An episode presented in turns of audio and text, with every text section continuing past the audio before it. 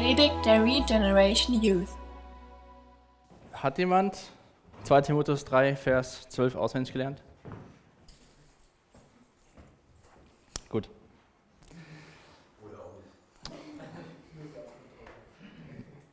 Aber wie ihr selbst festgestellt habt, ist es äh, nicht nur gut, Bibelverse auswendig zu lernen, sondern auch Lieder, die wir singen, auswendig zu lernen. Es kann immer passieren, dass die Technik uns einen Strich durch die Rechnung macht. Aber wie gesagt, ich versuche, ich habe die letzten beiden Verse auch äh, auswendig gelernt und ich finde das total cool eigentlich. Und ähm, wie gesagt, es gibt keine Geschenke, nur für euer Herz gibt es in Momenten des Schicksals und des Trostes habt ihr dann Sachen, die ihr wisst, ohne eine Bibel zu haben. Von daher der Bibelvers für heute ist Epheser 5, Vers 17. Und zwar schreibt auch der Paulus den Ephesern, handelt nicht gedankenlos, sondern versucht zu begreifen, was der Herr von euch will. Das ist eigentlich gerade für junge Menschen sehr, für alle Menschen, aber auch für junge Menschen, glaube ich, ein guter Vers, danach zu leben, handelt nicht gedankenlos, sondern versucht zu begreifen, was der Herr von euch will. Epheser 5, Vers 17. Und auch das Thema heute Abend, ähm, ja, was soll ich dazu sagen? Ich wollte einmal geht es darum, so ein bisschen mehr auch wieder darum, was Paulus letzte Woche, was wir letzte Woche uns angeschaut haben, wo er dieses Gebet gesprochen hat oder den, den Thessalonichern geschrieben hat, was er gebetet hat, dass sie innerlich stark werden, dass sie vollkommen werden und heilig werden bis zu dem Tag, an dem Jesus wiederkommt, dass wir diese wunderbare Hoffnung haben, dass wir eines Tages vollkommen sein werden, dass wir ja vollkommen sind. Und ähm, jetzt geht er ja so in diesen Teil über im Thessalonischer Brief, wo er die Leute auch ermahnt oder ihnen Dinge noch schreibt, die er ihnen wahrscheinlich am liebsten selbst gesagt hätte, als er noch da gewesen ist. Er musste ja ähm, vorzeitig aus der Stadt gehen. Und ich kann mir auch gut vorstellen, dass als Timotheus zurückgekommen ist und gesagt hat, hier, die machen, sind gut dabei in den Werken der Liebe und so weiter, dass er Paulus aber auch berichtet hat, wo vielleicht die Thessalonicher Fragen haben. Als junge Christen, wo sie noch nicht alles so verstanden haben und noch gar nicht alles wissen hätten können, weil die Zeit viel zu knapp war, die Paulus da war, da gab es noch keine Bibel. Und deswegen glaube ich auch, dass der Timotheus Paulus solche Fragen mitgebracht hat und der Paulus auf die Fragen hier eingeht. Ich meine, Timotheus ist ja nicht dahingegangen mit dem, mit dem Brief und ist dann zurückgekommen und Paulus hat den ersten Brief geschrieben, sondern wir haben das ja gelesen ähm, zwischen Kapitel 3, Vers 5 und 3, Vers 6, wo der dann schreibt, dass Timotheus jetzt gerade zurückgekommen ist.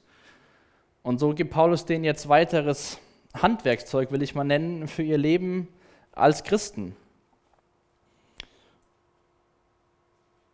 Und ähm, es gibt ja so sage ich mal, im christlichen Sprachgebrauch sagt man ja schon mal von einem Schritt im Glauben gehen. Ähm, und so zu erkennen, dass man Jesus braucht und ihm seine Sünden bekennt und ihn als einen Retter annimmt, ist so der erste Schritt im Glauben, so, wo wir dann von Gott gerecht gesprochen werden durch das Opfer von Jesus am Kreuz. Und übrigens, wir werden am 17. Juni eine Taufe bei uns in der Gemeinde haben. Ähm, fällt mir gerade ein, falls ihr euch noch nicht taufen lassen habt, dürft ihr euch das sehr gerne überlegen. Und ich weiß nicht, wer von euch am Sonntag da war im Gottesdienst. Und ich hatte dazu was gesagt zu, zu, zum Thema Taufe und ähm, habe dann irgendwie so nach dem Lobpreis, äh, nach dem Abendmahl, während des Lobpreises, so gebetet, dass ich es total cool finden würde, wenn wir am 17. Juni eine Taufe haben könnten. Und dann schreibt der Mann mir zwei Stunden später, dass sich jemand für Jesus entschieden hat und sich gerne taufen lassen will und für ihn 10. und 17. Juni in Frage kommt. Und dann war, die, war das Gebet erhört, die Frage, wann wir Taufe haben, war damit geklärt und das finde ich total cool, sowas, wie, wie Gott sowas macht und wir werden eine Taufe haben. Ich finde das total cool. Und so war das halt bei den Thessalonichern auch. Die haben halt diesen ersten Schritt gegangen, aber waren ja noch nicht vollkommen. Sie waren zwar vollkommen gerecht gesprochen vor Gott, aber sie waren noch nicht vollkommen als, als Menschen oder als Christen. Und sie sind dann, wenn wir im Korinth, 2. Korintherbrief lesen, schreibt der Paulus, denn wir wandeln durch Glauben. Also wir gehen im Glauben. Wir sind nicht, mit dem Tag unserer Bekehrung sind wir die besten Christen, die es jemals auf der Erde gab, sondern wir haben das, das Wichtigste verstanden und dann brauchen wir Gottes Wort, was uns lehrt und zeigt, wie wir als Christ leben sollten. Und diesen Teil schreibt der Paulus jetzt den, den Thessalonichern. Diese Schritte, die sie im Glauben gehen, wo er auch schon sie gelobt hat, aber es natürlich noch mehr gibt. Und wir auch letztes Mal gelernt haben, dass es erst vollkommen sein wird, wenn Jesus wiederkommt. Bis dahin müssen wir Schritt für Schritt im Glauben gehen und dazulernen. Und ähm, Paulus hat ja dafür gebetet, dass, dass die Menschen heilig vor Gott stehen werden. Und wenn wir im ersten Petrusbrief, Kapitel 1, in den Vers 15 und 16 lesen wir auch von Petrus, ähm, da sagt er das auch nochmal seinen Lesern, wo er schreibt, aber ihr, aber jetzt sollt ihr in allem, was ihr tut, heilig sein. Also nachdem ihr Christ geworden seid, sollt ihr in allem, was ihr tut, heilig sein. Genauso wie Gott, der euch berufen hat, heilig ist. Und das haben wir auch gesehen, dass wir mal so werden wie Jesus, dass uns Gott ähnlicher macht in diesem Prozess der Heiligung. Und dann in Vers 16, denn er selbst hat gesagt, also Gott hat gesagt, das ist ein Zitat aus dem Alten Testament, ihr sollt heilig sein, weil ich heilig bin. Und auf der einen Seite sind wir heilig, aber wir sind nicht so heilig, wie wir sein könnten und sein werden eines Tages.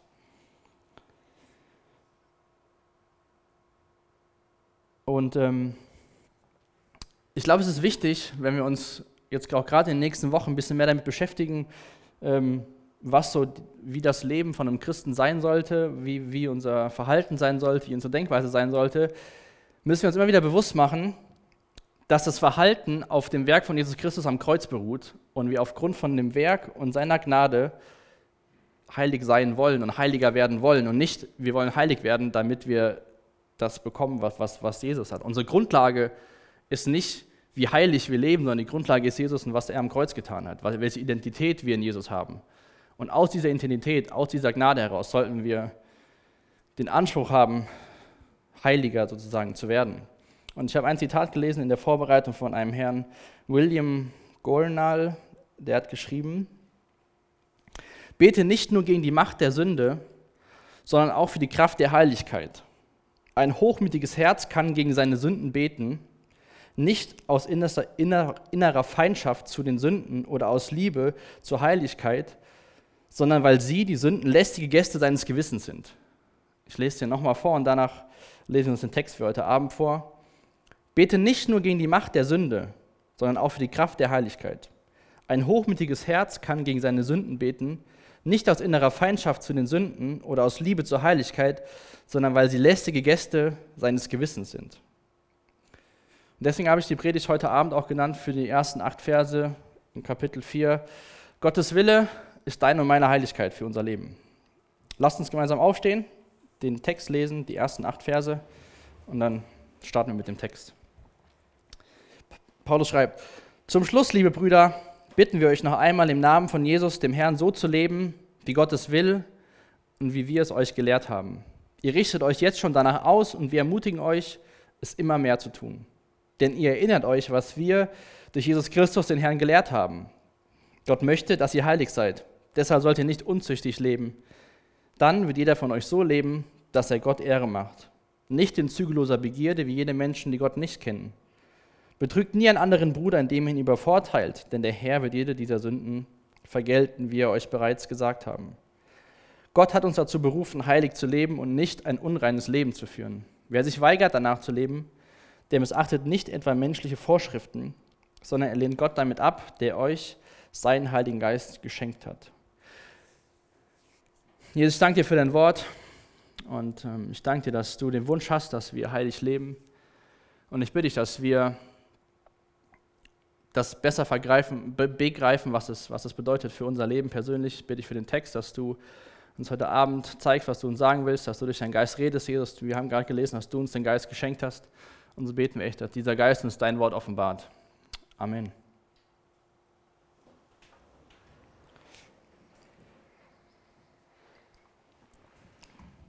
Lass uns erstmal die ersten beiden, beiden Verse anschauen. Die sind so nach dem Gebet aus den letzten drei Versen aus Kapitel 3, so ja die Einleitung quasi nochmal zu dem, was jetzt folgt. So diese Grundlage, auf dem Paulus dann auf spezielle Themen eingeht, wo er schreibt, liebe Brüder, wir bitten euch, im Namen von Jesus Christus so zu leben, wie es Gott will wie wir es euch gelehrt haben.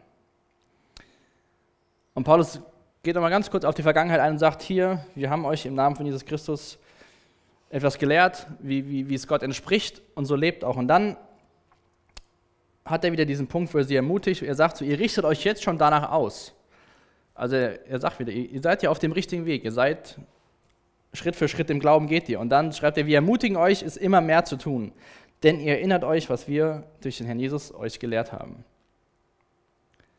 Wenn er hier wieder von Brüder spricht, ist das das gleiche Wort, was wir alle ganz am Anfang im ersten Kapitel hatten, äh, Kapitel 1, Vers 4, wo es darum geht, ähm, dieses Adelphoi, wo es um diese Gemeinschaft geht von Frauen und Männern, wo jetzt nicht speziell irgendwelche Brüder angesprochen sind oder Männer, sondern wo er wieder diese Gemeinschaft von den Christen in Thessalonich anspricht. Diese ganze Gemeinschaft. Und dann sagt er, ihr macht das gut, macht so weiter, wie Gott es will, und wir ermutigen euch, es immer mehr zu tun. Und darum geht es im Endeffekt um in den nächsten zwei Kapiteln, in diesem und im nächsten, dass sie das, was sie schon gelehrt haben, immer mehr tun. Und ich hoffe, dass es auch ein Wunsch ist von dir und von mir, es immer mehr zu tun. Weil wenn das kein Wunsch von dir ist, immer mehr so zu leben, wie Gott es gefällt, immer sozusagen heiliger zu werden, dann wird es heute Abend dir vielleicht eher auf die Nerven gehen, was hier in dem Text steht. Weil wenn du nicht den Anspruch hast, das, was du gelernt hast und auf dem Weg, auf dem du bist, es immer mehr zu tun, dann ist es auch für dich ähm, kein Hinweis, sondern eher nur nerviges Gerede, weil dann hast du gar keine Lust dazu, das zu befolgen, was, was Gott in seinem Wort sagt. Von daher ist es wichtig, dass wir überhaupt diesen Wunsch haben, es immer mehr zu tun. Und ähm, der Paulus schreibt ja diesen Brief, als er in Korinth ist. Ähm, und in Korinth, das war ja zu dem Zeitpunkt, wo er da war, eine ziemlich ähm, verrückte Stadt. Da war total viel Prostitution und ging es drunter und drüber. Auch in der Gemeinde war es, gab Schwierigkeiten. Und den Menschen in Korinth hat der Paulus auch selbst geschrieben, zwei Briefe im Neuen Testament. Und im ersten Brief in Kapitel 6 schreibt er den, den Korinthern, habt ihr denn vergessen, dass euer Körper ein Tempel des Heiligen Geistes ist? Der Geist, den Gott euch gegeben hat, wohnt in euch und ihr gehört nicht mehr euch selbst. Gott hat euch als sein Eigentum erworben. Denkt an den Preis, den er dafür gezahlt hat. Darum gebt mit eurem Körper so um, dass es Gott Ehre macht. Dieses Leben, wie Gott es will oder ihm gefallen, das ist nicht nur ein Thema, was Paulus den Thessalonichern schreibt. Das sehen wir immer wieder in, in, in, Gottes Wort und auch vor allem in den Paulusbriefen, wo er Gemeinden schreibt und sagt, hier, lebt so, wie es Gott Ehre macht. Wo er auch den Korinthern hier sagt, habt ihr vergessen, euer Körper ist der Tempel des Heiligen Geistes. Gott hat euch als ein Eigentum erworben. Geht damit eurem Körper so um, dass ihr Gott Ehre macht. Und das muss unsere Grundlage sein, überhaupt, um den Text, den der Paulus schreibt, anwenden zu können in unserem Leben. Wenn wir nicht davon überzeugt sind, dass wir erkauft sind mit Jesu Blut, wenn wir nicht davon überzeugt sind, dass wir nicht mehr unser eigen sind, sondern Gottes Eigentum sind, dann werden wir nicht an uns selbst den Anspruch haben, so zu leben, dass es Gott Ehre macht. Paulus schreibt auch im Galaterbrief, dass nicht mehr er lebt, sondern Christus lebt in mir. Wir müssen bewusst in diesem, in diesem Wandel leben, weil sonst, wie gesagt, macht das alles für uns äh, wenig Sinn und wir denken eher, das schränkt uns ein, wie das es uns frei machen sollte. Und der Paulus schreibt auch den Philippern zum Beispiel, dass er auch noch nicht angekommen ist. In Philippa 3, Vers 12 sagt er, ich will nicht behaupten, ich hätte schon alles erreicht oder wäre schon vollkommen.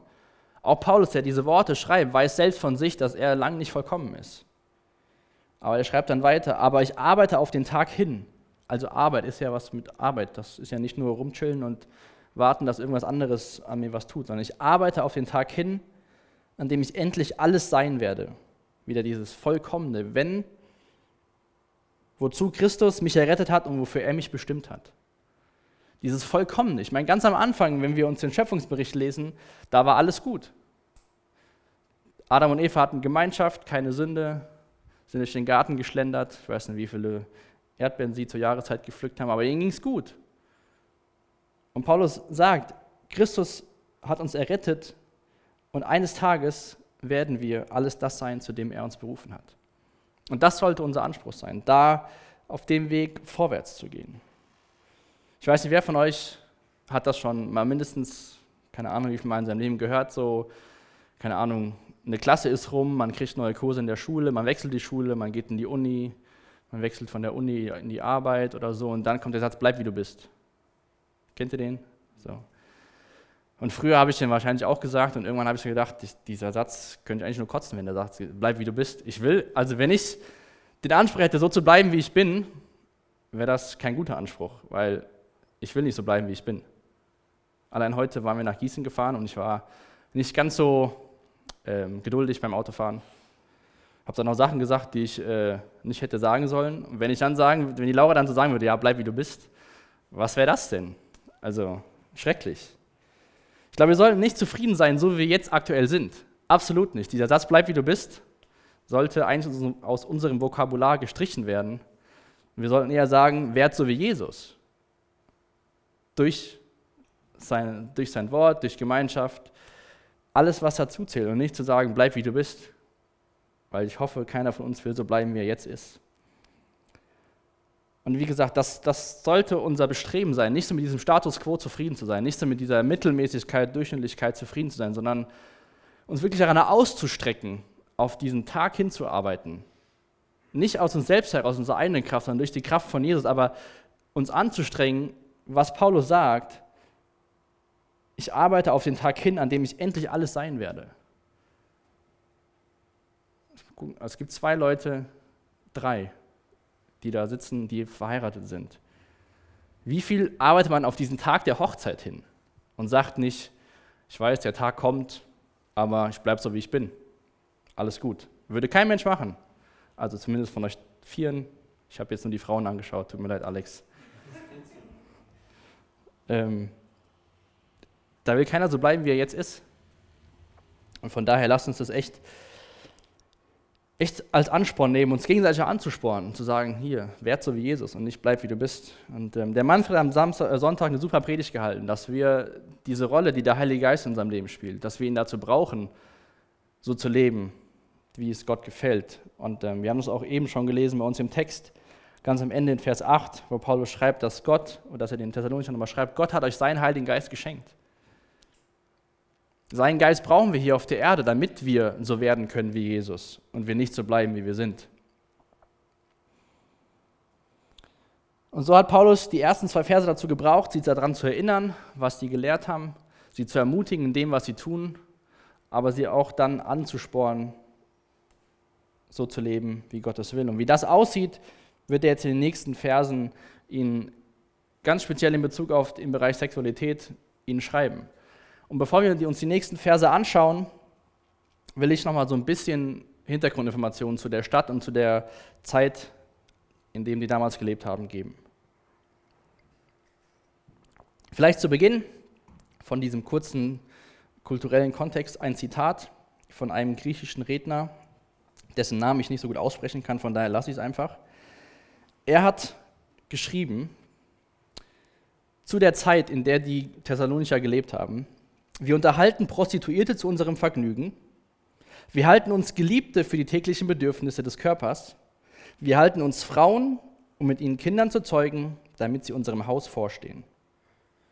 Das war die Kultur, die Gesellschaft, in der die Thessalonicher gelebt haben, in der sie sich für Jesus entschieden haben. Ähm, total krass, habe ich gelesen, in den ersten 520 Jahren des Römischen Reiches, das hat, wenn ich mich richtig erinnere, so circa 750, 720 oder so vor Christus angefangen. In den ersten 520 Jahren gab es fast keine Ehescheidung im Römischen Reich. Das war ein Tabuthema.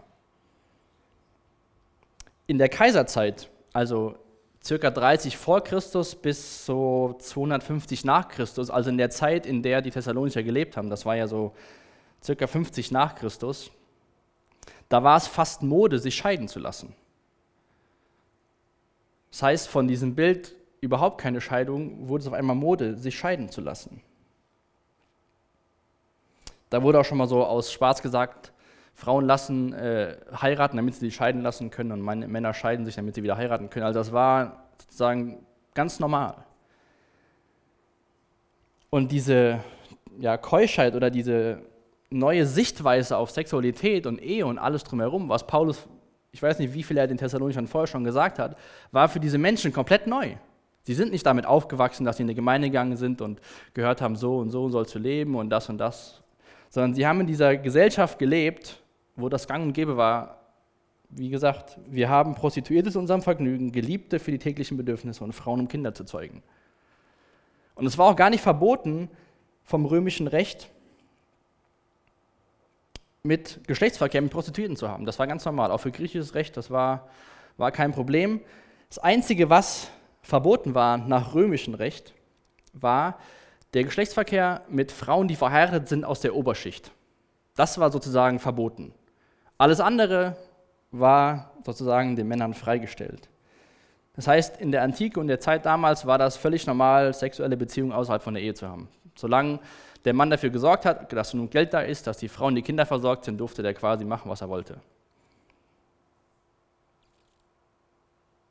Das war wie so, so ich habe Hunger, ich gehe jetzt essen, ich habe Lust auf Sex, ich gehe jetzt zur Prostituierten oder zu meiner Geliebten und befriedige das Bedürfnis, was mein Körper hat. So haben die damals gelebt und in diese Zeit schreibt Paulus die nächsten Verse, dass nachdem er gesagt hat, lebt so wie Gott es will, schreibt er diese, diese Verse. Aber ich glaube, wenn wir uns das mal so vor Augen führen, in welcher Zeit wir heute leben,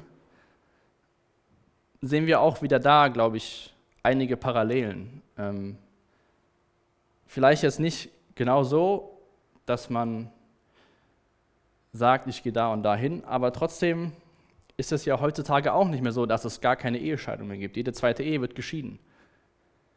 Es ist ja auch nicht mehr so, dass, oder es ist auch so, dass man sagt, ja, versuch dich mal da aus, versuch dich mal da aus, dann später, wenn du heiratest, dann hast du ein bisschen geübt und dann, dann klappt das schon alles. Menschen leben zusammen, haben Sex zusammen, aber dann viele Menschen, oder glaube ich zumindest, wenn ich mal so überlege, wenn es dann zum Thema Kinder geht, dann überlegen Menschen dann doch zu heiraten. Oder wenn dann ein Kind da ist, dann heiratet man, weil Kind und Familie gehört ja zusammen. Und ganz krass ausgedrückt ist das doch so ähnlich wie damals. Die, man hatte Frauen für die Kinder. Ich meine, heutzutage geht man nicht irgendwo rum, zumindest nicht die meisten. Aber dennoch sagt man, ja komm, hier, wir sind mal zusammen und wir können miteinander schlafen und dann, ja, nee, passt doch nicht und dann da und da und dann kommt ein Kind und ja, komm, wir können mal heiraten. Und ich finde das total spannend, wie der Paulus den Thessalonichern dieses Thema erklärt oder schreibt oder was, wie er sagt, was Gottes Wille für, die, für diesen Bereich ist. Denn wenn wir uns mal den Vers 3 anschauen in unserem Text, da fängt der Paulus an, wo es um das Thema geht, und schreibt ihn, Gott möchte, dass ihr heilig seid. Wer hat sich schon mal die Frage gestellt, was Gottes Wille für mein Leben ist? Zunächst haben wir die Frage gehabt, könnt ihr aufschlagen, 1. Thessalonicher 4, Vers 3. Wenn wir die Elberfelder-Übersetzung lesen, steht da, denn dies ist Gottes Wille, eure Heiligkeit. Und ich glaube, so kriegen wir immer wieder Hinweise, was, was Gott sich von uns wünscht oder was Gottes Wille für unser Leben ist, ohne dass wir in der Bibel lesen, du sollst jetzt das studieren, du sollst das arbeiten gehen, du sollst da hinziehen. Ich glaube, Gott gibt uns viel mehr Grundlagen für unser Leben, Grundziele, Grundvoraussetzungen, Grundgedanken, zum Beispiel auch das hier, dass, es, dass Gottes Wille ist, dass unsere Heiligkeit und dass, wenn wir das begriffen haben, mit Gottes Geist leben und das unser Ziel ist, dass wir sozusagen heiliger werden, dass aus daraus die anderen Entscheidungen fließen. Oswald Chambers, vielleicht kennen einige von euch, hat dazu geschrieben, das bestimmte Ziel des Menschen ist nicht Glück noch Gesundheit, sondern Heiligkeit. Gottes einziges Ziel ist die Herstellung von Heiligen. Er ist keine Segensmaschine für Menschen. Er ist nicht gekommen, um Männer aus Mitleid zu retten. Er kam, um Menschen zu retten, weil er sie erschaffen hatte, um heilig zu sein. Wenn wir da wieder zurückgehen, ganz am Anfang von der Bibel, da war alles gut. Dann kam die Sünde und dann wurde alles anders. Aber das Ziel von Gott ist immer noch, dass wir eines Tages bei ihm in Ewigkeit sind. Und da er heilig ist, müssen wir heilig sein. Dann hat er irgendwann seinen Sohn geschickt. Er hat für uns das Leben gelebt, was wir nie, nie leben können, damit wir jetzt durch ihn gerecht sind und dass wir durch ihn geheiligt werden. Und das ist Gottes Wille für unser Leben. Deswegen war auch der, der, der Titel der Predigt. Gottes Wille ist unsere Heiligkeit. Und ich glaube, wenn wir das verstehen und begreifen und auch begreifen wollen, dann sind viele Fragen, die wir in, in Bereichen stellen, erledigen sich damit. Aber jetzt mal die, die anderen Verse noch dazu. Also, Gott möchte, dass ihr heilig seid. Das ist Gottes Wille. Und dann sagt er, was die Folge davon sein sollte. Deshalb sollt ihr nicht unzüchtig leben. Dann wird er so leben, dass er Gott Ehre macht. Nicht in zügelloser Begierde wie jene Menschen, die Gott nicht kennen. Betrügt nie einen anderen Bruder, indem ihr ihn übervorteilt. Denn der Herr wird jede dieser Sünden vergelten, wie, er euch, wie wir euch bereits gesagt haben.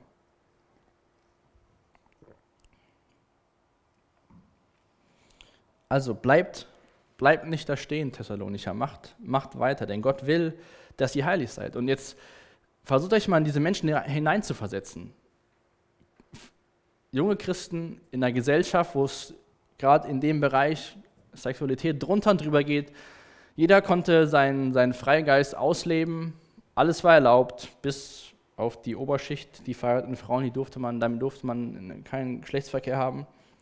Und dann kommt Paulus mit der Botschaft vom Kreuz, mit der Botschaft von Jesus und dann schreibt er ihnen, was komplett konträr zu der Gesellschaft damals ist. Natürlich war das überhaupt nicht einfach für die, für die umzusetzen. Wahrscheinlich hatten die auch viele Fragen, weil nur weil sie Christen geworden sind, hat sich ja nicht die ganze Stadt auf einmal nach ihnen gerichtet. Sie hatten ja diese soziale Ablehnung erlebt. Das hat Paulus ja auch ihnen schon geschrieben, dass, dass das äh, passiert ist. Und was hier steht, ähm, unzüchtig, wenn wir das im, im, im Griechischen nachschauen, ist es, bedeutet das sexuelle Unmoral. Und das geht im Endeffekt, bezieht sich auf alles, auf jede sexuelle Beziehung und Handlung außerhalb von, von einem Ehebund. Und davon sollten die, die, die Christen sich fernhalten.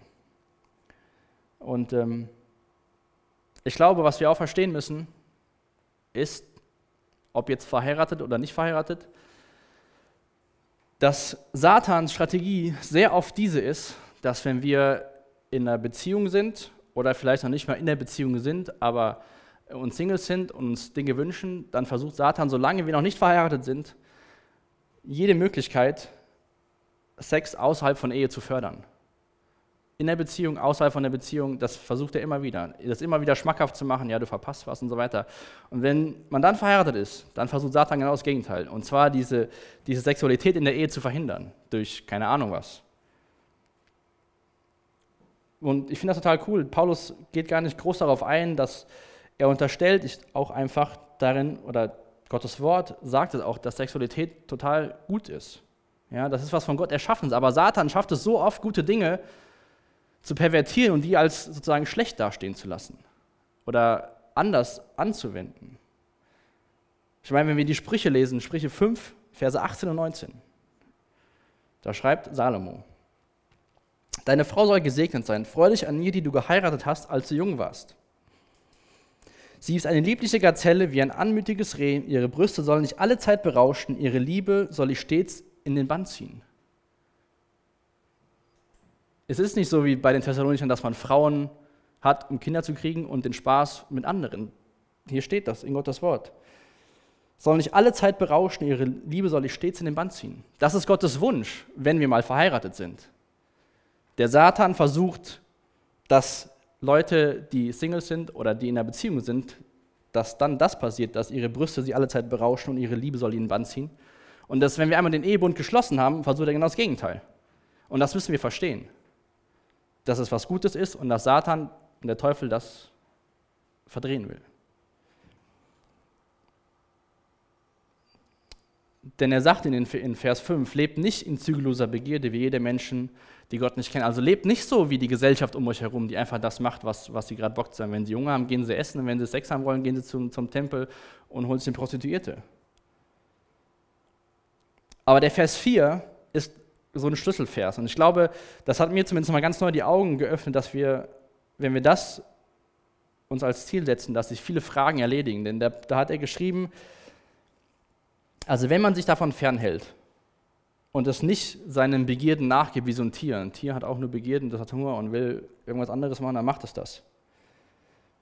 Wenn wir das nicht tun, dann werdet jeder von euch so leben, dass er Gott Ehre macht. Und dann habe ich so gedacht, wenn wir uns die Frage stellen, jetzt gerade in dem Bereich, wo Paulus hier schreibt, in, im sexuellen Bereich, macht das Gott Ehre? Dann fällt, glaube ich, die Frage weg, darf ich das und das oder darf ich das und das oder wie weit oder sonstiges, die fällt dann weg. Wenn wir die Frage beantworten für uns, macht es Gott Ehre? so wie ich jetzt handle, ist das Gott zur Ehre. 1. Korinther 6, Vers 20, den Vers, den ich eben schon gelesen habe. Gott hat euch als sein Eigentum erworben. Denkt an den Preis, den er dafür gezahlt hat. Darum gebt in eurem Körper so um, dass es Gott Ehre macht. Im Endeffekt geht es in unserem Leben, Gott die Ehre zu geben. Was auch dadurch geschieht, dass wir daran arbeiten, in unserem Verhalten, dass wir uns verändern, heiliger zu werden, bis zu dem Tag, an dem Jesus wiederkommt. Und wir uns, wenn wir uns die Frage stellen, bei den Entscheidungen, die wir im Bereich Sexualität treffen, macht es Gott Ehre, dann brauchen wir die, die Fragen nach dem darf ich und kann ich und so weiter, brauchen wir gar nicht mehr zu stellen, weil ich glaube, die beantworten sich von selbst, wenn wir diese Frage beantworten. Und deswegen habe ich am Anfang gesagt, ist, ist es dein Wunsch, dass du so leben willst, wie es Gott gefällt? Weil wenn das nicht dein Wunsch ist, dann gibt es auch kein, keine Notwendigkeit für dich, danach zu leben, dass es Gott Ehre macht. Die Entscheidung müssen wir treffen, die trifft nicht Gott für uns, wie wir, wie wir unser Leben gestalten wollen. Er hat uns alles gegeben, was wir brauchen. Durch seinen Charakter hat er bestimmte Standards, die wir niemals erreichen werden. Aber er hat auch durch sein Geschenk von seinem Sohn und durch das Geschenk des Heiligen Geistes uns die Ressourcen gegeben, zumindest ansatzweise diesen Standard zu erreichen oder den Wunsch zu haben, den Standard danach zu leben. Auch ein bekannter Vers aus Römer 12, die Verse 1 und 2, wo auch Paulus den Römern was dazu schreibt, wie sie leben sollen. Und auch hier im Vers 1, wenn er schreibt, weil Gott so barmherzig ist. Paulus richtet immer wieder den Fokus darauf, was Gott getan hat und aufgrund von dessen sollten wir uns verhalten und nicht wir verhalten uns, damit sich Gott so und so offenbart. Weil Gott so barmherzig ist, fordere ich euch nun auf, liebe Brüder, euch mit eurem ganzen Leben für Gott einzusetzen. Es soll ein lebendiges und heiliges Opfer sein, ein Opfer, an dem Gott Freude hat. Das ist ein Gottesdienst, wie er sein soll. Und dann in Vers 2, deshalb orientiert euch nicht an dem Verhalten, an den Gewohnheiten dieser Welt. Wie er den Thessalonichern sagt, geht nicht den Begierden nach, wie alle um euch herum und macht, was ihr am Bock habt. Und dann geht es weiter in Römer, sondern lasst euch von Gott durch Veränderung eurer Denkweise in neue Menschen verwandeln. Dann werdet ihr wissen, was Gott von euch will. Es ist das, was gut ist und ihn freut und seinem Willen vollkommen entspricht. Wir haben andere Maßstäbe. Aber das sind nicht die Maßstäbe, um Christ zu werden, sondern sind die Maßstäbe, wenn wir Christ sind, danach zu leben. Was, was Gott sich von uns wünscht.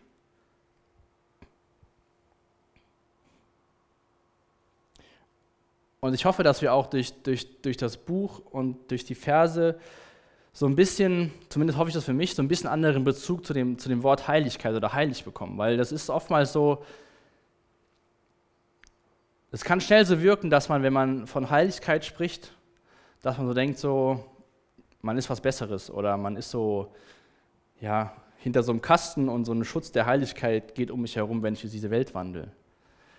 Aber wenn wir uns bewusst machen, dass Heiligung der Prozess ist, Gott ähnlicher zu werden, sollte uns das nicht stolz machen, dass wir uns Heilige nennen dürfen, sondern sollte uns dankbar machen, dass Gott uns Heilige nennt durch Jesus Christus.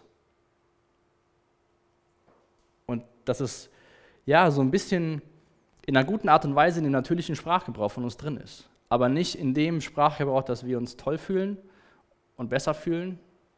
Denkt an den Lernvers 1. Korinther 1, Vers 31. Wenn ihr für etwas stolz sein wollt, seid stolz auf Christus, was er getan hat. Wenn wir das verstehen, dann sollten wir das in unserem Sprachgebrauch benutzen. Ich meine, die Bibel spricht oft davon, ihr Heiligen. Aber für die hat Gott dann auch andere Maßstäbe.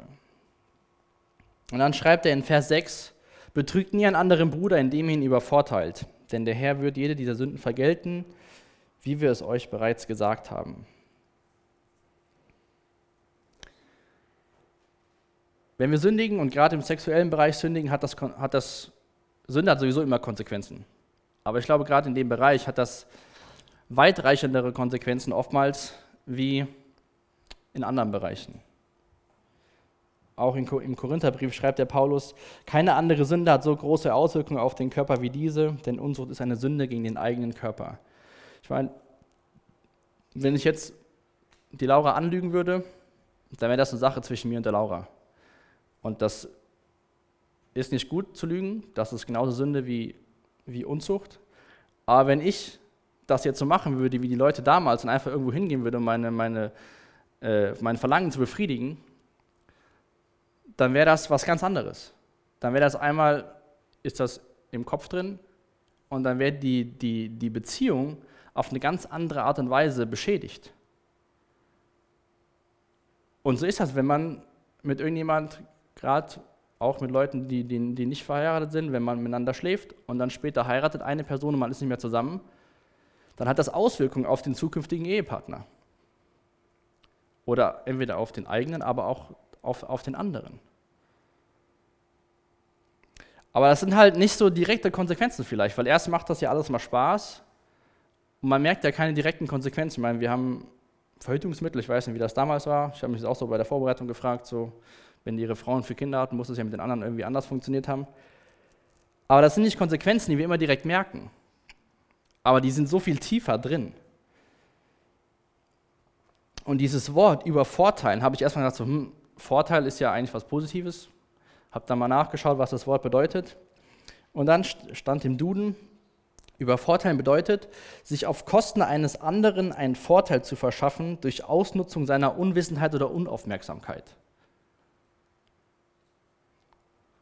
Sich auf Kosten eines anderen einen Vorteil zu verschaffen durch Ausnutzung seiner Unwissenheit oder Unaufmerksamkeit. Und gerade in dem Bereich kann man sehr schnell und sehr leicht, das glaube ich zumindest, Menschen ausnutzen. Weil man, das fängt schon an, wie man sich den, dem anderen begegnet, wenn man einen schön findet und nett findet. Dann kann man auf gewisse Art und Weise miteinander flirten und dann kann man einen schon ausnutzen, glaube ich. Weil dann spricht eine andere Sprache, dann sind das nicht die Worte, sondern ist es Körpersprache oder was auch immer. Ich brauche da, glaube ich, nicht viel zu drüber auszumalen, das kennen wir, glaube ich, alle gut genug. Und wir alle sind zwar heilig und gerecht gesprochen, aber wir sind nicht vollkommen. Wir haben, wir haben diesen Kampf von, von, von unserem alten Leben, von, von dem Fleisch, wie die Bibel das sagt, und von, von dem neuen Leben, von dem, von dem Geist. Und wir sollten geisterfüllt leben, aber es gibt diesen Kampf. Und ich glaube, gerade in der heutigen Gesellschaft kann man sehr schnell mit einfachen Mitteln sich einen Vorteil verschaffen, über andere übervorteilen. Und ihr könnt euch gerne mal aufschreiben, wenn ihr Notizen macht. Kolosser 3, die Verse 4 bis 7. Ähm, da steht auch nochmal was dazu, wo der Paulus hier schreibt, denn der Herr wird jede dieser Sünden vergelten. Und wenn wir erkannt haben, dass Jesus für unsere Sünden gestorben ist, wird er uns auch solche Sünden vergeben. Das ist ganz klar. Erstens mal es, sind das Sachen, die auch die Gott sieht, auch wenn das vielleicht im Verborgenen passiert und das nur zwei Menschen mitkriegen. Aber das hat Konsequenzen. Und dennoch, wenn wir, wenn wir als Jesus unseren Herrn und Retter bekennen, dann wird er uns auch so Sachen vergeben. Aber wenn wir das nicht tun, wenn wir nicht dazu bereit sind, dann wird, dann wird Gott, das lesen wir auch später, gerade auch im zweiten Thessalonischer Brief, dann wird ein Tag kommen, da wird, wie sagt man denn, abgerechnet. Und das Gute ist, dass unsere Abrechnung am Kreuz stattgefunden hat.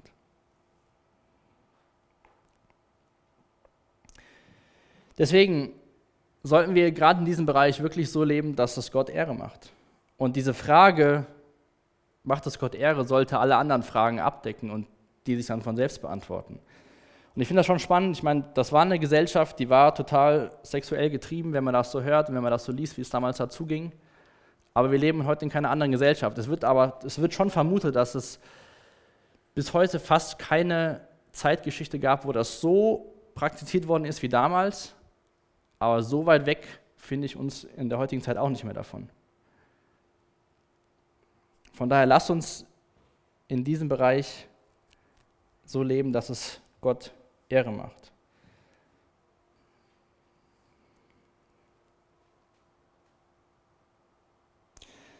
Wenn wir uns jetzt die letzten beiden Verse von dem Text heute anschauen, sehen wir nochmal diesen Ruf, heilig zu leben. Und dann sehen wir auch, dass wenn, oder das sollte ganz automatisch sein, dass wenn wir Jesus nachfolgen, dass wir konträr zu der Kultur uns verhalten, in der wir leben. Das ist ganz automatisch. Aber was ich auch immer bei Jesus, Entschuldigung, total faszinierend finde, es gab keinen Menschen, der heiliger gelebt hat als Jesus. Und wie oft lesen in den Evangelien davon, dass Sünder gerne zu ihm gekommen sind. Sie haben sich angezogen gefühlt von ihm. Der hat sie nicht, nicht weggeschoben, das schon mal gar nicht, aber sie haben sich auch nicht geschämt, zu ihm zu gehen. Und sie wussten, was sie an. Die Sünder haben es, zumindest von den Sündern, die, die es offensichtlich verstanden hatten, im Vergleich zu den Pharisäern, die hatten keine Angst, sich Jesus zu nahen, weil er der Vollkommene war. Und dennoch sollten wir als Jesus-Nachfolger, sollte das deutlich sein, dass wir Jesus nachfolgen, aber nicht in dem Sinne, dass andere denken, oh, der ist ja einer, der, der schwebt so ein bisschen über uns. Und das ist, glaube ich, total, also für mich ist es total schwer. Auf der einen Seite zu sehen, diesen, diesen Status, den ich in Jesus habe, und nicht so diesen Vergleich zu setzen zu anderen Menschen und dann zu denken, ja, ich bin da und die sind da. Wir sind alle hier. Nur da ist das Kreuz und da ist kein Kreuz. Deswegen schreibt er in Vers 7, Gott hat uns dazu berufen, heilig zu leben und nicht ein unreines Leben zu führen. Wer sich weigert, danach zu leben, der missachtet nicht etwa menschliche Vorschriften, sondern er lehnt Gott damit ab, der euch seinen Heiligen Geist geschenkt hat. Paulus macht zum Schluss oder am Ende von diesem, von diesem Thema nochmal deutlich, dass es nicht darum geht, dass er seine Meinung vertreten will. Dass es nicht darum geht, dass Paulus sich überlegt hat, das wäre mir ganz cool, das so zu leben, wie manchmal was ganz anderes, sondern dass es Dinge sind, die Gott möchte, dass wir so leben. Wer sich weigert, danach zu leben, der missachtet nicht menschliche Vorschriften, sondern er lehnt Gott damit ab. Das ist eine Sache zwischen dir und Gott im Endeffekt, ob was du, was du mit solchen Sachen machst, ob du, das, ob du danach leben willst oder nicht.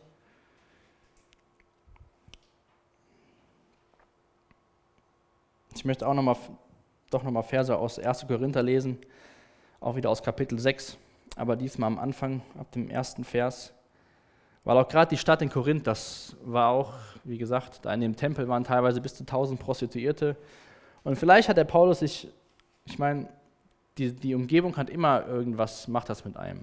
Und wenn Paulus das gesehen hat, vielleicht war das auch gerade so ein Ding, was ihm besonders wichtig war, den Thessalonichern nochmal zu sagen, dass sie darauf aufpassen, nicht so zu enden wie, wie, wie die anderen Menschen. Dann schreibt er ihnen, also den Korinthern, auch ihr gehörte zu denen, die so leben und sich so verhalten, zumindest einige von euch. Aber das ist Vergangenheit.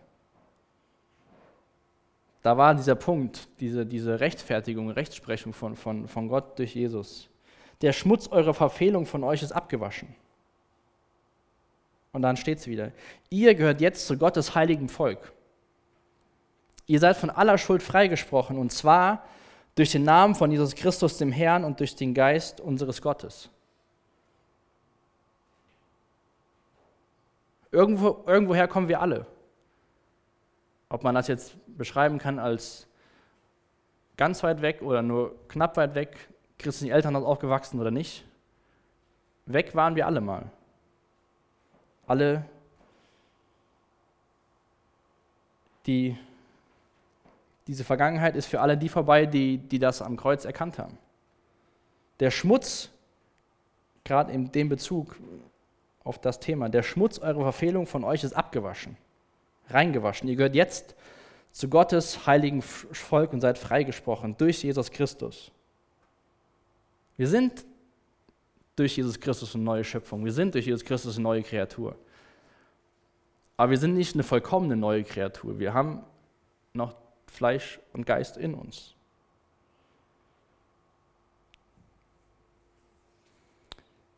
Also wir sehen das ganz deutlich beim Paulus, dass die Heiligkeit darin besteht, immer mehr so zu werden wie Gott der uns erwählt, berufen und gerettet hat. Und nicht als, ich bin besser als die anderen heilig zu sehen, sondern auf dem Weg, Gott ähnlicher zu werden, Jesus ähnlicher zu werden.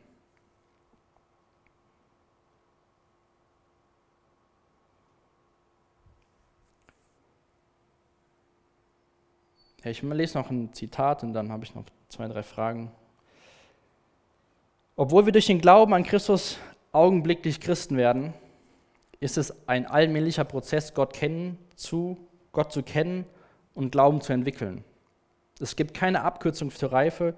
Es braucht Zeit, um heilig zu sein. Und das ist echt ein Wunsch und Gebet für mich und für uns, dass wir das ganz neu verstehen, dass es nicht, ich bin jetzt Christ und jetzt bin ich fertig, sondern ich bin jetzt Christ und jetzt geht's los. Ich habe die wichtigste Botschaft verstanden. Jetzt brauche ich Gottes Wort, jetzt brauche ich die Gemeinschaft von anderen Christen, jetzt brauche ich Gebet, die Beziehung zu Jesus, um zu verstehen, was das bedeutet, Christ zu sein. Darum geht es Paulus, dass die Menschen besser verstehen, was es bedeutet, Christ zu sein. Wir haben Gottes Geist, der uns befähigen will, wenn wir es wollen. Der uns nicht befähigt, wenn wir sagen, ich habe keinen Bock darauf, ich will das so machen wie ich. Er befähigt uns auch im sexuellen Bereich reinzubleiben, so wie Paulus es hier in, in, in den Versen schreibt. Aber es ist unsere Verantwortung, diese Ressourcen, die Gott uns schenkt, anzuwenden und zu benutzen. Und von daher schließe ich, ihr könnt schon mal nach vorne kommen vom Lobpreisteam mit zwei Versen aus dem Psalm 139, die David betet. Und ich glaube, das ist ein gutes Gebet, was wir heute Abend aussprechen können.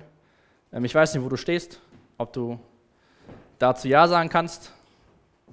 Ähm, aber wie gesagt, es gibt keine, keine Abkürzung zur Reife es braucht Zeit, um heilig zu sein. Und zwar schreibt David in dem Psalm in Versen 23 und 24, Erforsche mich, Gott, und erkenne mein Herz. Prüfe mich und erkenne meine Gedanken.